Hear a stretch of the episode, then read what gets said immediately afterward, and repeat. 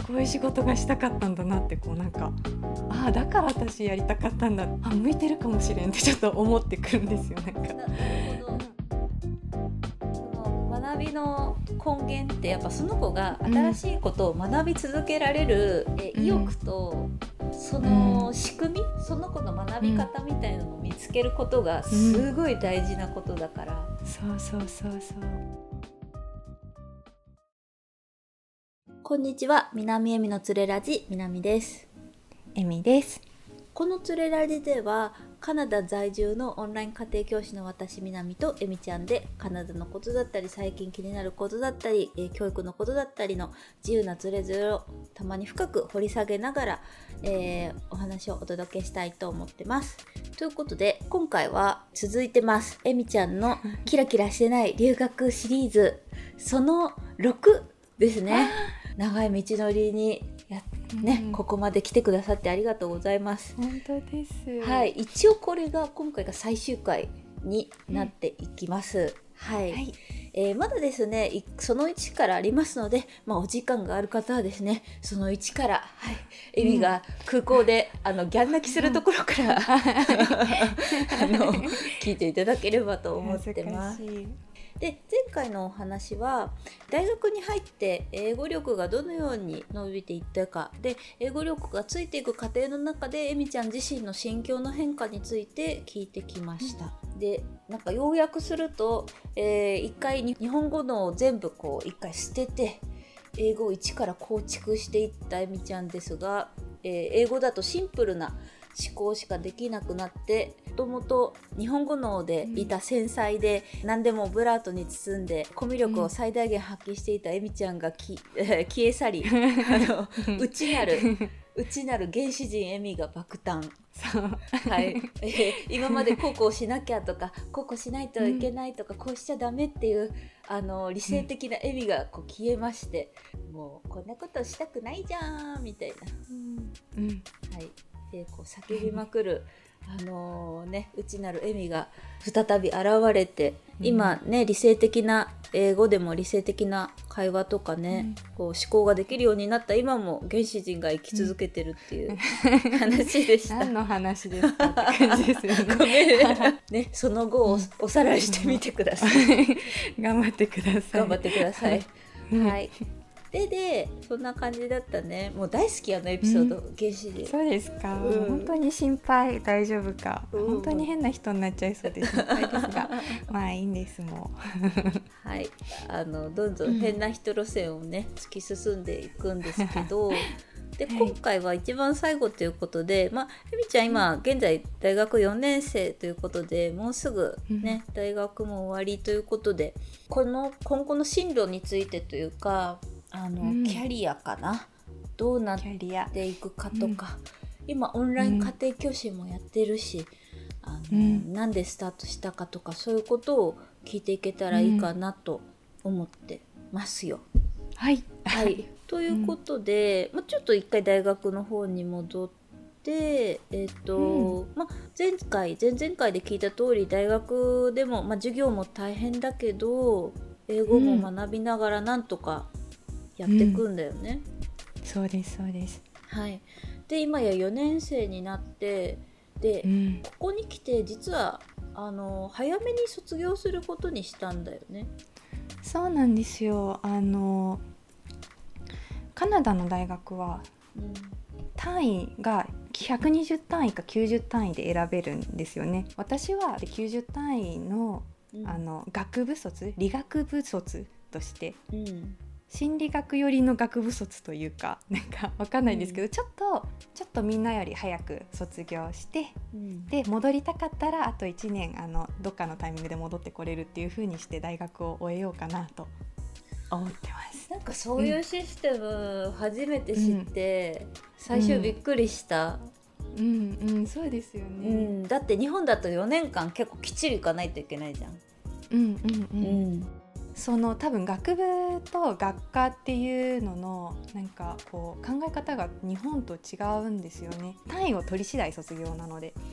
10年まで入れるので学校に。だからみんな割と途中で社会に出て戻ってきたりと結構自由なんですよね。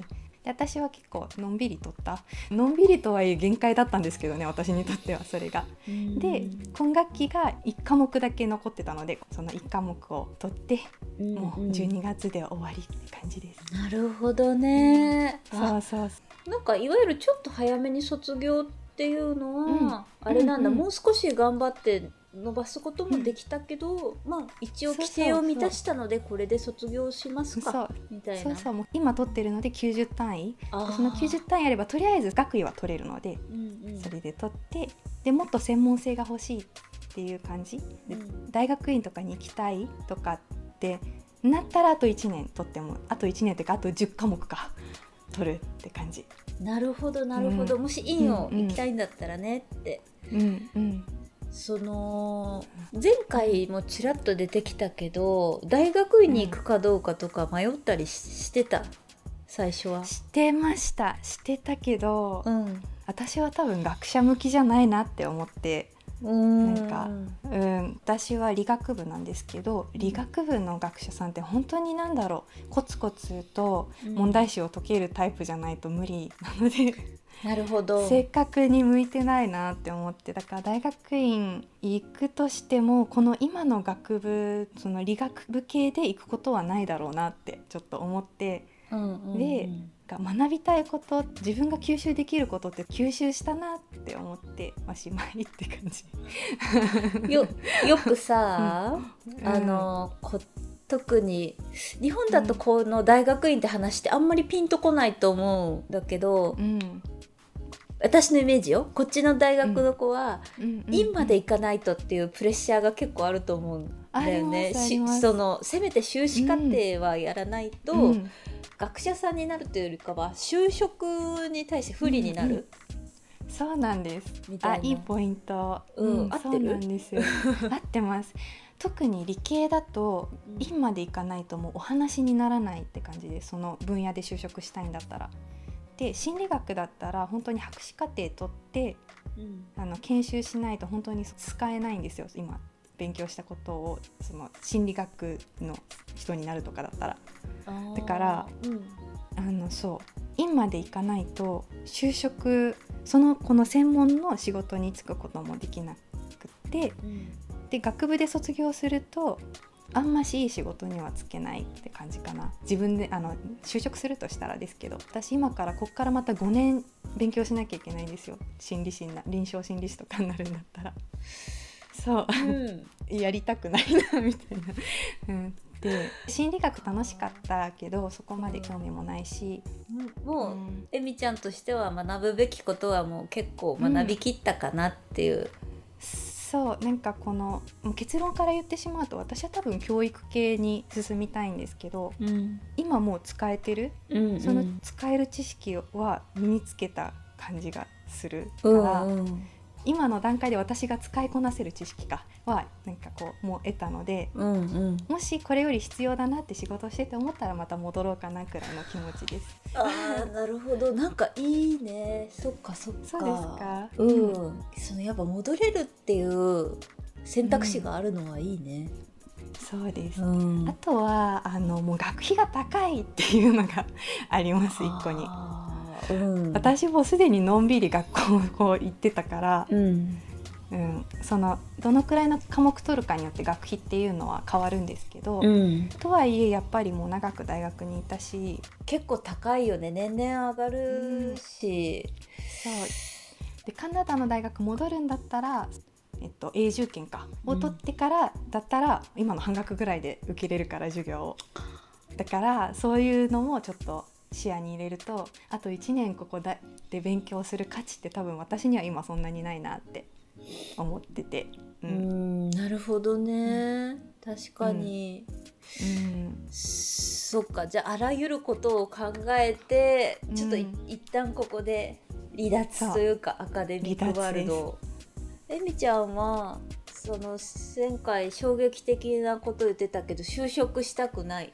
う んそうですね。就職 就職したくないというかなんだろう。できるところまではなんかこう自分の力で一回その就職いつかするかもしれないけどとりあえずちょっと自分の力で今やってみたいなってうんうん。思ってて、そう、うん。うん。それでだかね、ら、うん。うん。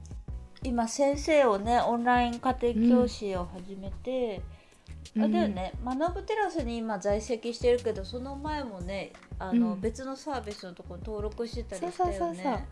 そうそこでそうですね。結局やっぱり自分の力でいろいろやりたいなって思った結果とりあえずな何でもいいからできる頃から始めてみようと思って、うんうん英会話をその始めてみてでまあまあそこそこお客さんも集まったけどうん。利用してたそのサービスがあんまし良くなかったからよくなかったってシステムがよくなかったの？システムがいいよね言って、そうあのあれなんですよ。あのうあのビデオ通話するんですけど、うん。それそこのサービスのちょっとあんましこのなんだろうちょっとチャッチーって言ったらあれですけどあのズームとか使えないしスカイプとかも使わせてくれないしんそうなんだ。あとううんん。っていうのもあるのとあとお客さんの層がちょっとあんまし合わないなと思って、うん。あーそっかそっか、うん。それで、じゃあ学ぶテラスじゃあやってみようかなってなって。そうそうそう。でけ無事。検索で見つけたの、そうなんそうかな。なんかあうん。のある夜突然ななんかまた変なこと言うんですけど そのそのサービスあんまし良くないなっていうのとあとは、そのその当時あのトルコ料理屋さんで働いてたんですけどもう、うん。あのちょっとブラック企業のトルコ料理屋さん詳しくはあのどっかのエピソードでなんですけどうん。そこで働いてもう限界だったんです。英語教えるのもなんかうまくいかないしそのトルコ料理屋さんも良くないなと思ってもうあーって思ってたら子供に英語教えようなんか来たんですよ、うん。でそれで子供に英語教えるって検索してであったんです。その検あ索したらあって、あこれだと思ってあのーってこう送って、なるほそど、ね、のエントリーシートじゃないけど、うん、うんうん。で面接とかもまあまあうまくいって、うんうん。そう無事。そう。無事。だってうん。面接した先生がエミちゃんのこと絶賛してたもん。あのなんでだろう。すごいおすすめとか言うと嬉しい。技術もとかそうだけど、きっとあれだきっと雰囲気がこううんもうなごいすごい練習しましたもん。自分の気持ちをまとめるために書いてでそれが表現ちゃんとできないとなと思って練習して挑んだのでその成果があったみたいですね。なんかもうこれ絶対にここで採用されなきゃダメだって思ったんですよなぜか。なんかへー。うんでそしたらもうなんなんか割と早く軌道に乗ることもできて。エミち早かったよね結構あの多分軌道1週目かに乗るのが。2週目で結構もうお客さんが入ってて、そううんやっぱあの写真も良かったエミちゃんは。あの写真は適度に漏れてていいんですよ。うん、だいぶ持ってったんだよね。そうその潜在用に撮ったっていうよりもなんかその、うんお友達とご飯食べてた時にたまたま撮ってくれたのそのままだからあれです、えエミちゃんのツイッターのね写真のことですね。今も同じ写真ですけど、写真は大事よやっぱり。うん。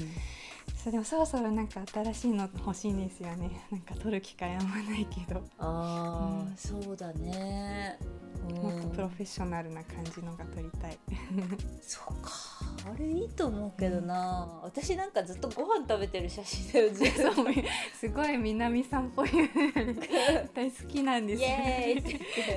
そうそうふざけた先生の写真じゃなくて、まあ詳しくは皆さん、うんあの公式ページをあのもし気が向いたら見てみてください。はい。何の話だ何のっけ話だっけ？あ、そうそうオンライン家庭教師始めて、まあ無事軌道にね乗って。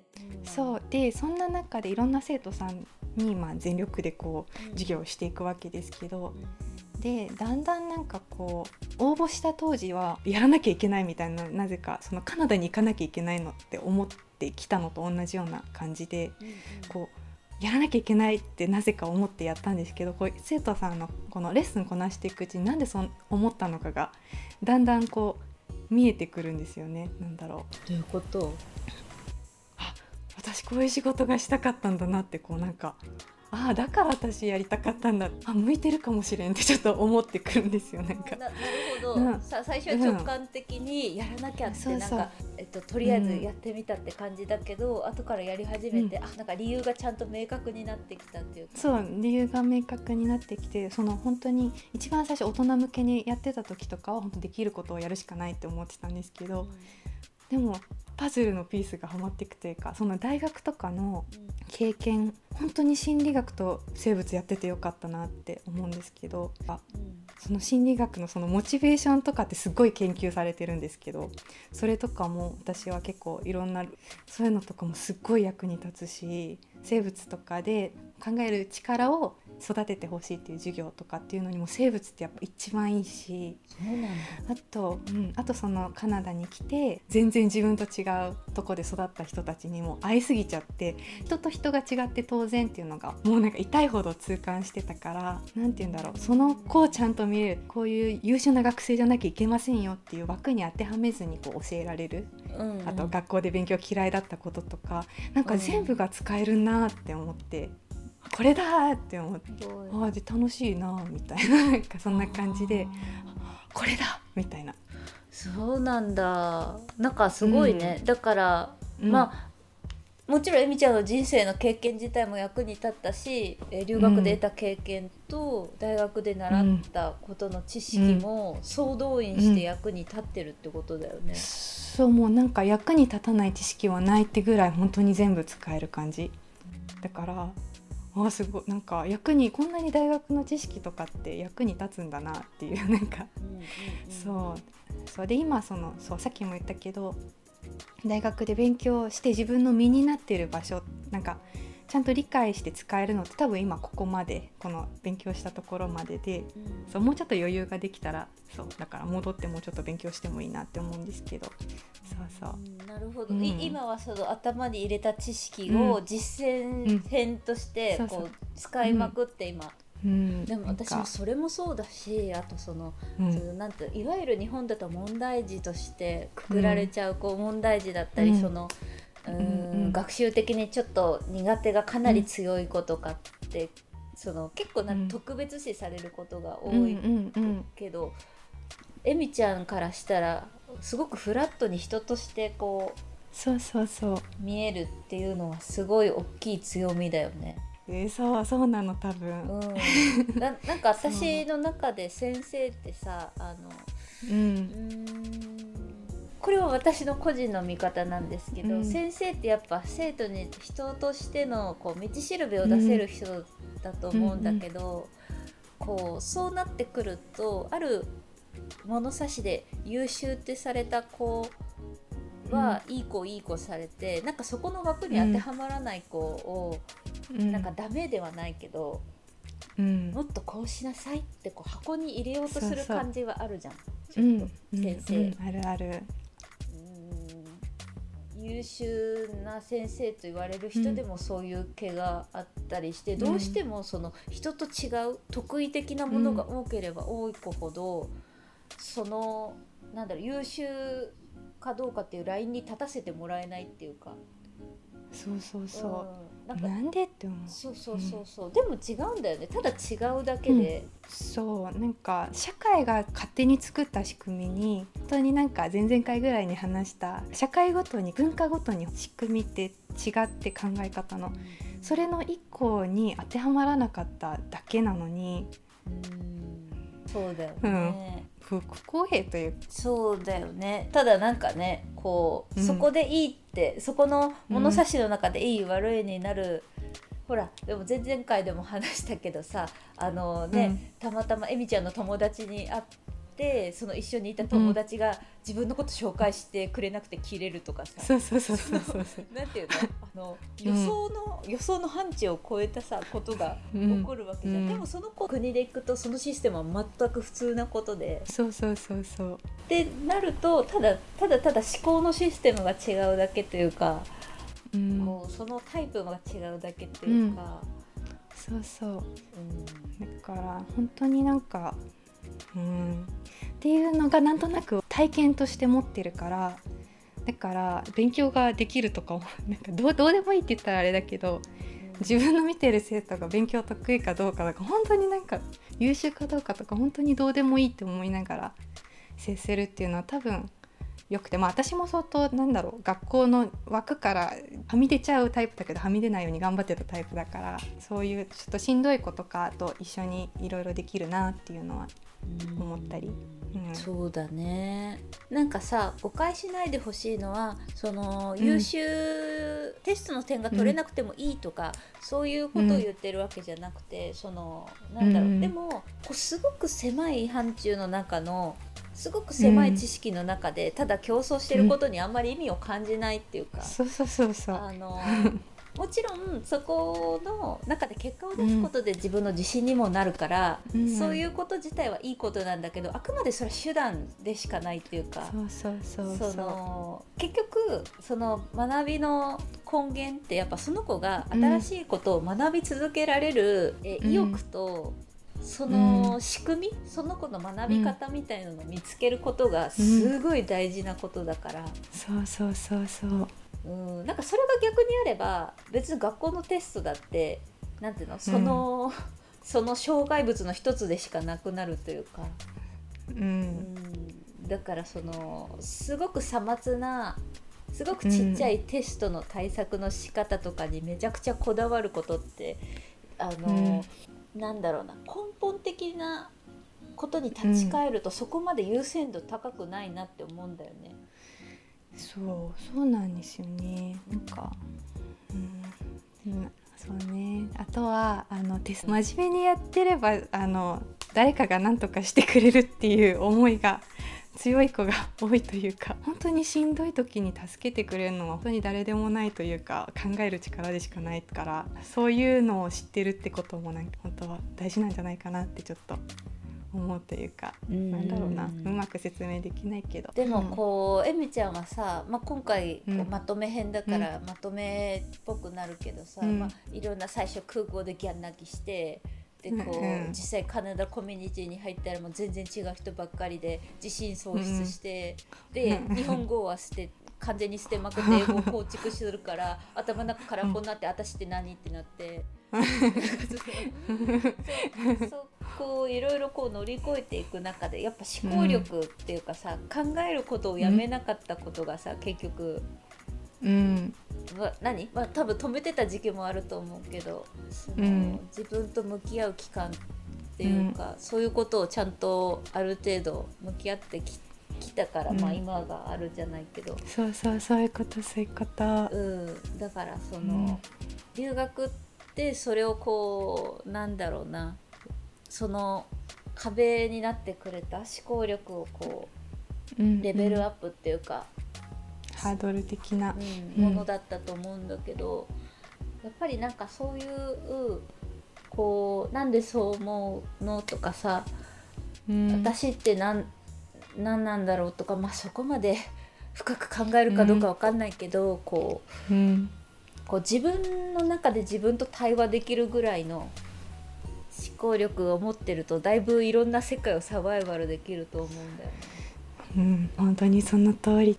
テストの点取る力だけじゃ生きていけないからな。ね、何があるかわかんないし、うん、そうだね、うん、だからえみちゃんはやっぱすごく根源的なことをやってるんだね。そう思うと。